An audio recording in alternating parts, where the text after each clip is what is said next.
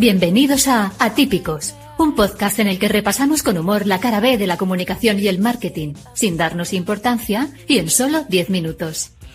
Hola a todos y bienvenidos a un nuevo episodio de Atípicos, el podcast de marketing y comunicación en el que analizamos lo que se cuece en este curioso mundillo en solo 10 minutos. Sabemos que recibís audios de WhatsApp más largos y más aburridos, así que no tenéis excusa para no darle al play. Abrochaos el cinturón de seguridad porque hoy en Atípicos vienen curvas, mucha velocidad y puede que haya alguna que otra leche. Y ojo, porque hoy, por primera vez, no podemos decir que nuestro entrevistado también es persona. Ya veréis por qué. Ahí lo dejo. Empezamos. Nuestra primera parada nos lleva hasta el Gran Circo, la Fórmula 1. Netflix ha presentado la nueva temporada de su documental sobre la categoría reina del automovilismo. Alejandro, eh, cuéntanos de qué se trata. Hola Ángela, puede que estemos ante el ficción o realidad más rápido de todas las entregas de Atípico que hayamos hecho.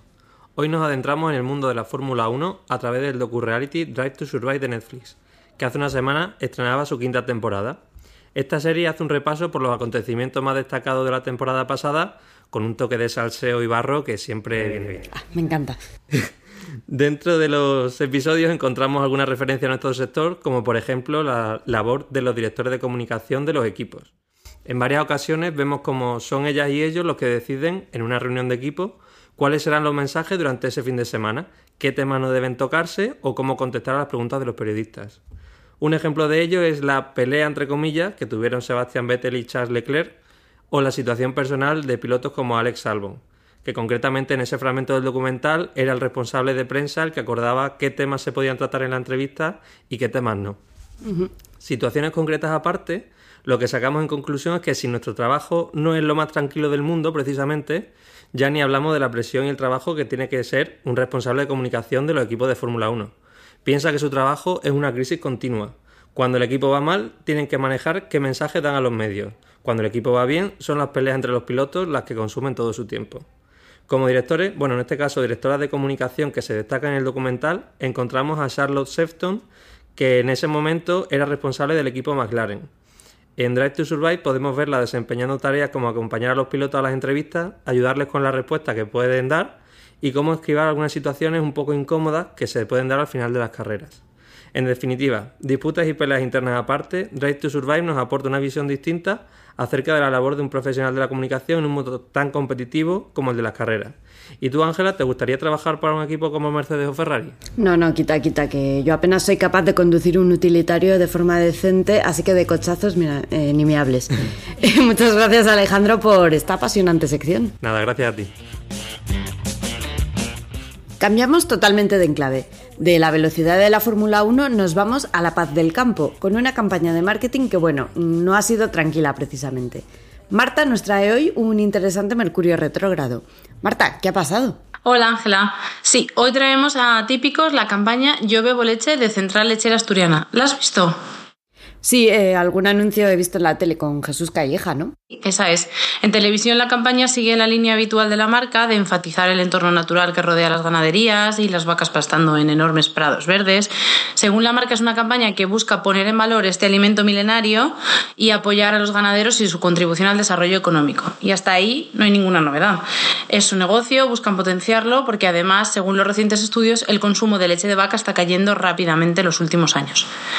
Pero la cosa se ha torcido en redes sociales, por unos copies un tanto controvertidos que acompañan el hashtag principal y explican el por qué eligen beber leche. Ah, ah sí, sí, esos, esos también los he visto. Uno que decía, eh, hashtag yo bebo leche cuando me lo pide el cuerpo. Y no, no me parece muy polémico esto, la verdad, no, sé. Sí, ese es uno de ellos. Tienes razón, es muy neutral, sigue la línea narrativa de la marca. Sin embargo, hay dos en concreto que han conseguido que se cree una campaña en contra de la principal. El más llamativo es Yo bebo leche porque paso de los fake. Un tono provocador que da a entender que las leches vegetales no son buenas y que parece que ataca a quienes no beben leche de vaca. Puede que Central Lechera Asturiana no lo pretendiera, pero desde luego así ha sido como se lo han tomado quienes beben ese tipo de leche. Y las críticas nos han quedado ahí. También se dirigen contra otro cartel que dice yo bebo leche y respeto la naturaleza. La respuesta ha sido tan negativa que se ha creado la campaña, la contracampaña con el hashtag yo no bebo leche y puntualiza de origen animal con la que además de hacer valer la leche de origen vegetal, denuncian la explotación a la que se someten los animales en las ganaderías. Vamos, que les, la campaña les ha salido al revés, ¿no? Pues sí, porque se puede rizar más el rizo todavía. Se han boicoteado a ellos mismos.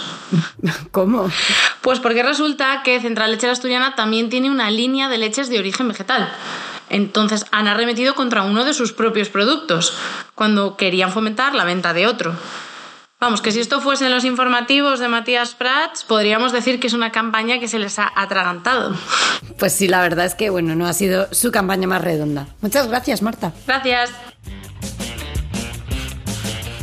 Hoy en nuestra sección de entrevistas y haciendo honor al nombre de nuestro podcast, traemos un invitado muy, muy atípico.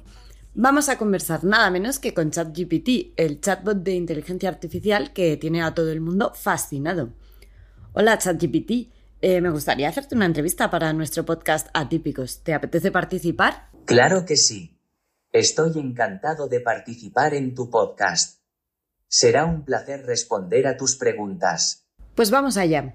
¿Tienes algún placer culpable? Como modelo de lenguaje, no puedo disfrutar ni sentir culpa, pero puedo decirte que hay muchas cosas que las personas disfrutan pero que pueden sentir que no son socialmente aceptables.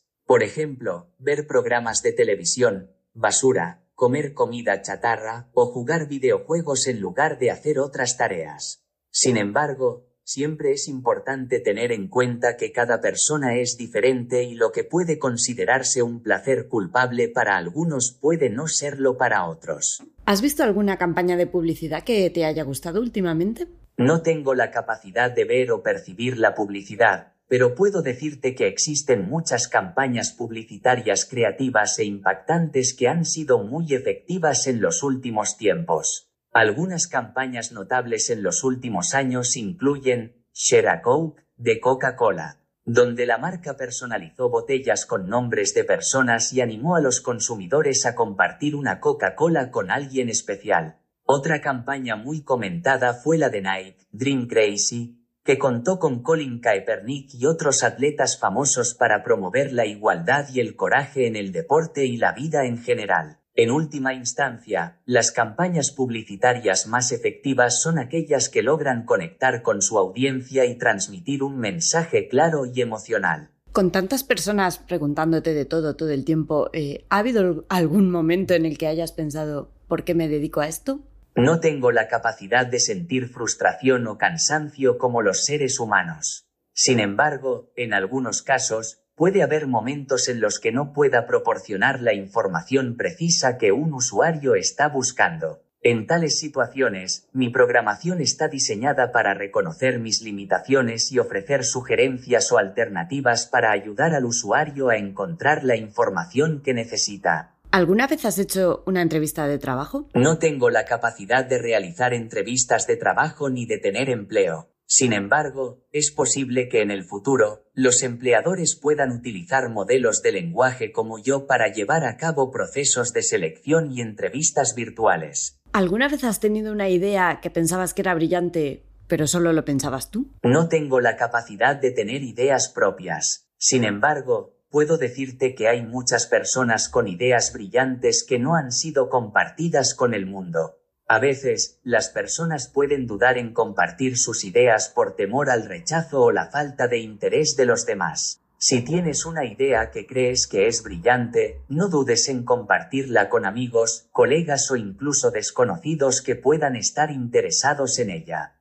A veces, la idea más simple puede tener el mayor impacto, pero nunca lo sabrás a menos que la compartas con los demás. ¿Qué cosas a mejorar te gustaría ver en el sector de las relaciones públicas?